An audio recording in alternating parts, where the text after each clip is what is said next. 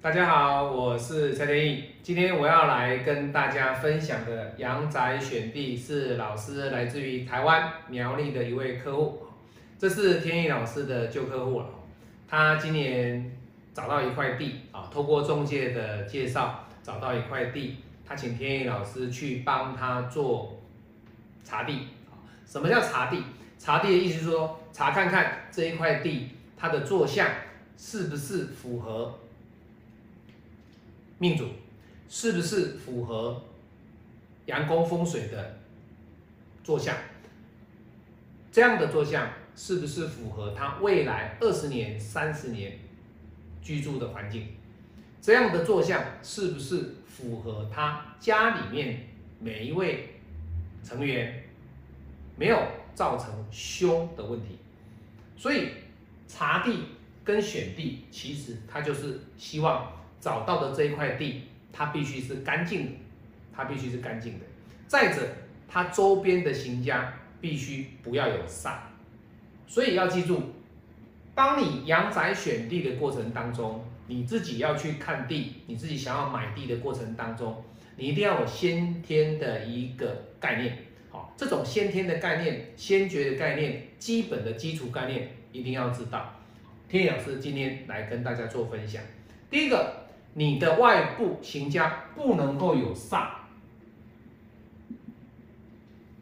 外部行家不能够有煞，这是第一点哦。为什么外部行家不能有煞？你的房子周边有壁刀，或者是说有电塔这种煞，这种我们看得到的有形的东西，这个就要避免。当然，煞的远近还有它的高低。会取决于这个煞的作用力，作用力这是第一点。第二点，它的周边不要有闲物设施。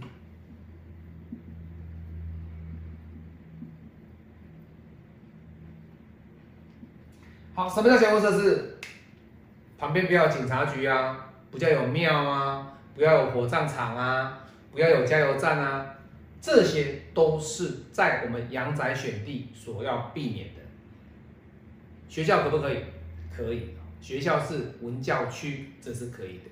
啊，你不要说你这块地隔壁的隔壁哦，是一个 KTV 哦，或说或是一种八大行业，各位，这个我就比较不建议你去购买购买，因为我们的选地，我们是要符合我们居住的环境，你身边周边。住了一些奇奇怪怪的人，或者是你的周边是一些危险的场所，对你来讲，住在当下的地点也是一种压力，甚至是会造成心里面的恐慌。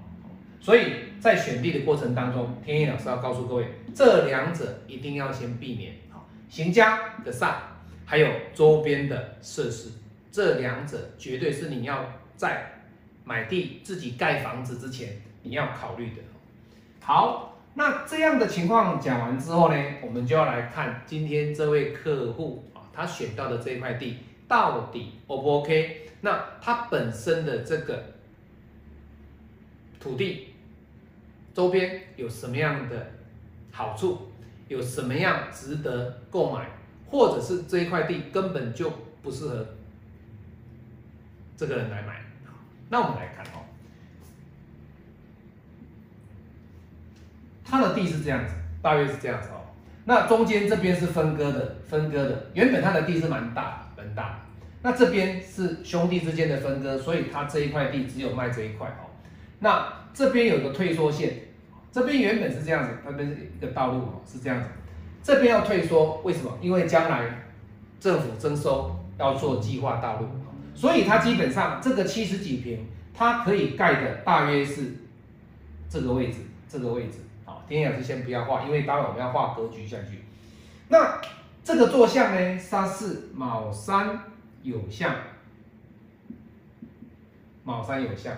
好，在阳光风水里面，卯山有相的水，它的水流，因为前方有一个大郡，这个大郡前面。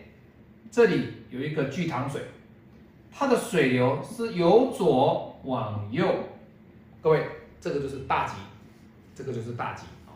好，所以以这样的格局来讲，它的开门方向是开这个位置啊。如果你的房子要放进去，怎么放？这个以后天意老师会在教学的影片里面，我会告诉你房子要怎么放。你要放这边还是要放这边？要盖的时候你要靠这边还是靠这边？这个还是要取决于我刚刚讲的周边的问题，还有行家的问题哦。好，那它后面的一个水流呢？哎，这里还有一条水流哦。各位看影片就知道了哈，后面有一条水流，前方有一条水流，而且它的水流呢都相当的清澈，也就是说这个水是干净的，它不是脏的。所以以这样的角度来讲，它符合了阳宫风水选地的条件。周边这里是平房，这边龙边比较高，因为龙边已经盖起来了，各位看得到，所以这边已经是房子了，已经是房子了。所以未来在盖房子的过程当中，天意老师会比较倾向靠龙边，靠龙边，这个有我的道理，这个有我的道理。所以你看。以这样的这一块地的格局，后面是农田，后面是农田，那前方的明堂也很漂亮，也很漂亮。所以以后玄武前朱雀整个外部的形家来讲，其实是没有煞，没有煞。如果你会看到远方说，老师，远方那边有一个水塔，那很多人啊，电视上的名嘴，那些娱乐的风水啊，会告诉你说那是要灌煞，不要这样子想。因为如果是要灌上的话，你每一间房子几乎望眼出去，全部都是水塔。在台湾，哪一个平房，哪一间独栋的房子，高楼大厦不讲，哪一间独栋的房子顶楼没有水塔？家家都有水塔，你不可能说老师我要去避一个看不到水塔的地方，没有，除非除非你是住在海边。你的海边后面是山，你的海边前面就是一个沙滩，或者是你一望无际的台湾海峡，或者是花莲这边你一望无际的就是太平洋。各位那是不好的，为什么？因为水它是属阳，太阳了，太阳了，山是属阴，所以我不建议各位去想想这种东西，因为这是不切实际的想法哈。我们一般都是以我们平地选地为主，所以。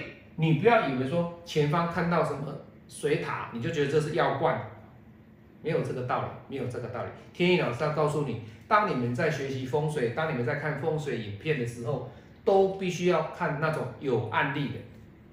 这就是我实际上案例，我告诉各位，当下就是去选房、去看地，这个就是案例。那我要怎么样的让客人能够符合他的坐向？因为他的坐卯山有相。